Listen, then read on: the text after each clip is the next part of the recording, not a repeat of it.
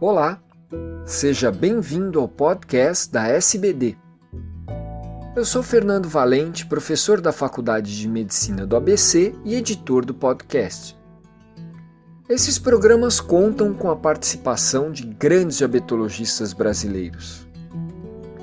Nessa edição, será discutido o manejo do peso em diabéticos tipo 1 obesos.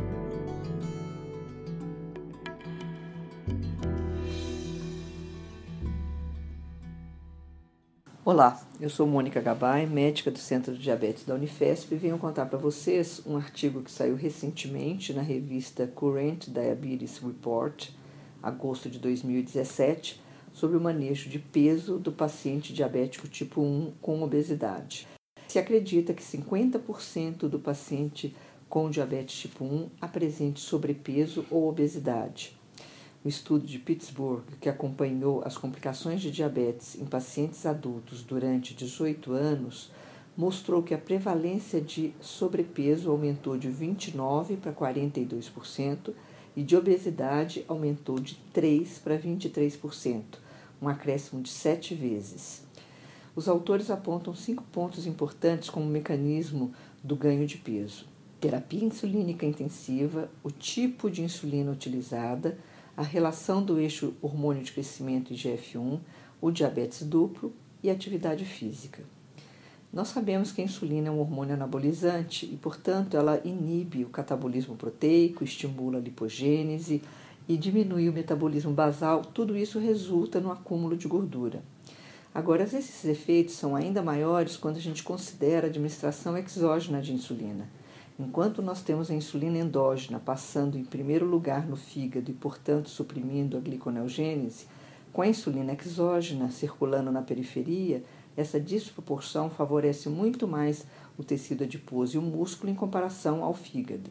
É também bem sabido que o DCCT mostrou que a terapia intensiva favoreceu o ganho de peso, e isso também é conhecido tem a ver com a frequência maior de hipoglicemia o ganho de peso associado desses pacientes, sempre relacionados a um consumo maior de carboidrato para vencer a, a, a hipoglicemia, o que foi favorecido no grupo intensivo.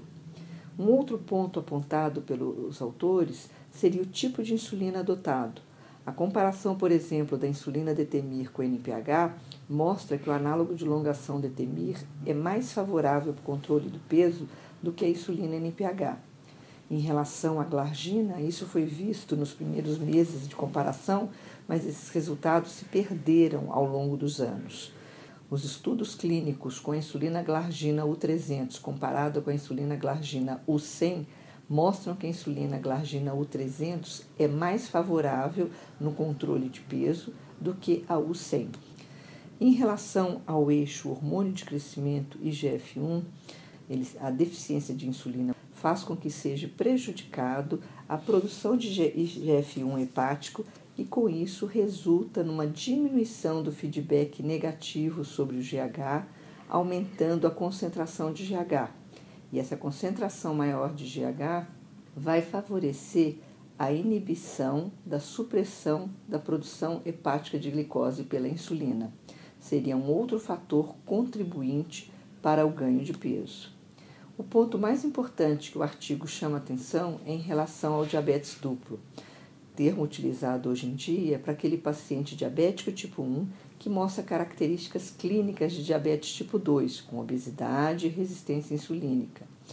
Esse diabetes duplo ocorre porque esse estado pró-inflamatório do ganho de peso está associado uma síndrome metabólica que vai promover alteração do controle glicêmico, necessitando cada vez mais de doses mais altas de insulina.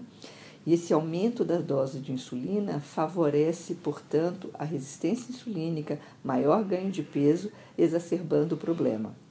Além disso, pacientes diabéticos tipo 1 com sobrepeso e obesidade apresentam níveis mais elevados de uma proteína chamada osteopontina.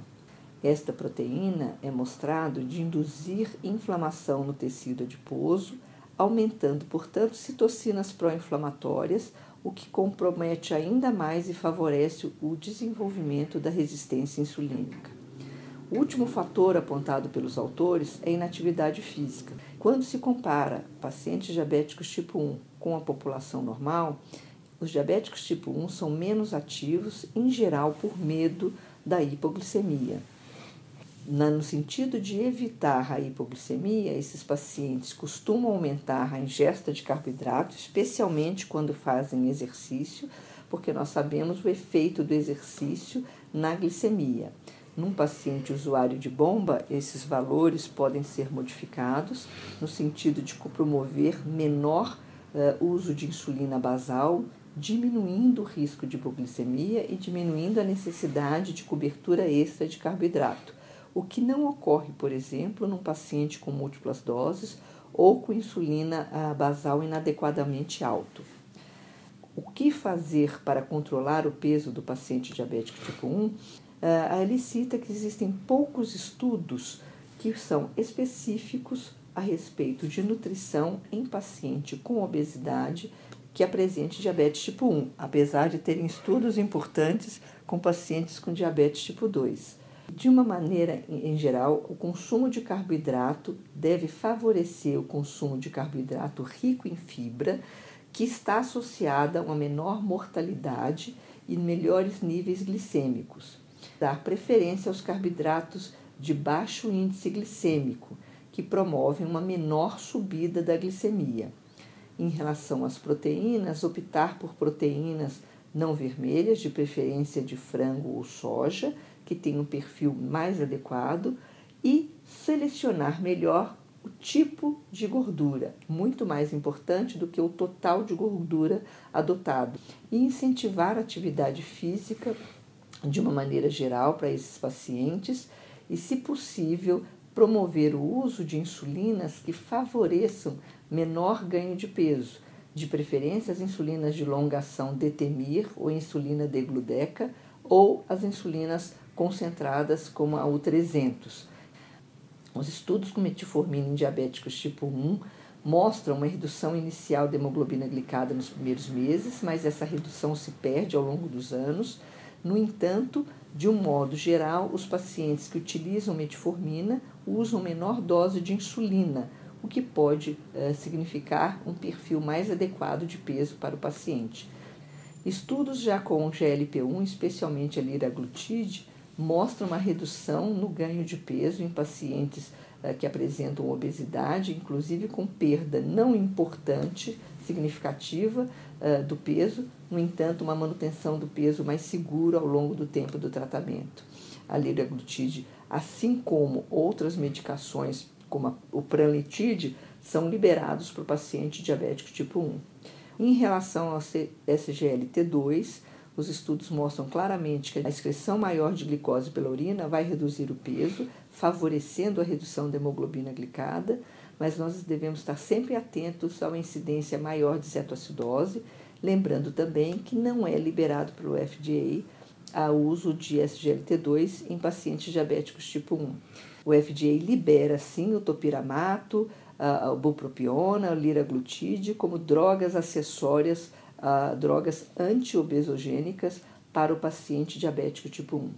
E finalmente, os autores comentam sobre a cirurgia bariátrica que deve ser indicada naqueles pacientes com obesidade significativa, com difícil controle metabólico e não perder de vista que essa indicação se faz necessária nesses casos extremos como uma solução de redução de peso, sendo que a perda de peso é muito menor comparativamente a um paciente diabético tipo 2 submetido a esse tipo de cirurgia, de modo que os autores concluem que nós estamos cientes que a terapia intensiva, que a falta de atividade física e o desenvolvimento de diabetes, eh, de diabetes duplo são fatores que vão comprometer e explicar parcialmente os mecanismos do ganho de peso num paciente diabético tipo 1. No entanto, poucos estudos existem nesses pacientes sobre qual a melhor intervenção para controlar o peso no paciente diabético tipo 1 de modo que nós sempre vamos uh, incorrer nos hábitos gerais, que seria a intervenção alimentar, o aumento da atividade física e adequação do tratamento insulínico para uma dose adequada, com menos basal e a correção com insulina rápida no, na quantidade correta.